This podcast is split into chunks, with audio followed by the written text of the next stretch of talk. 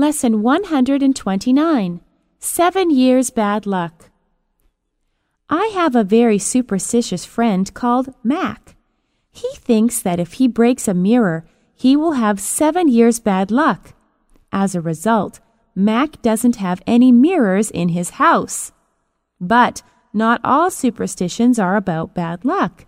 For instance, Mack also believes that if he drops his chopsticks, someone will invite him to dinner. So Mack is always dropping his chopsticks and waiting for an invitation.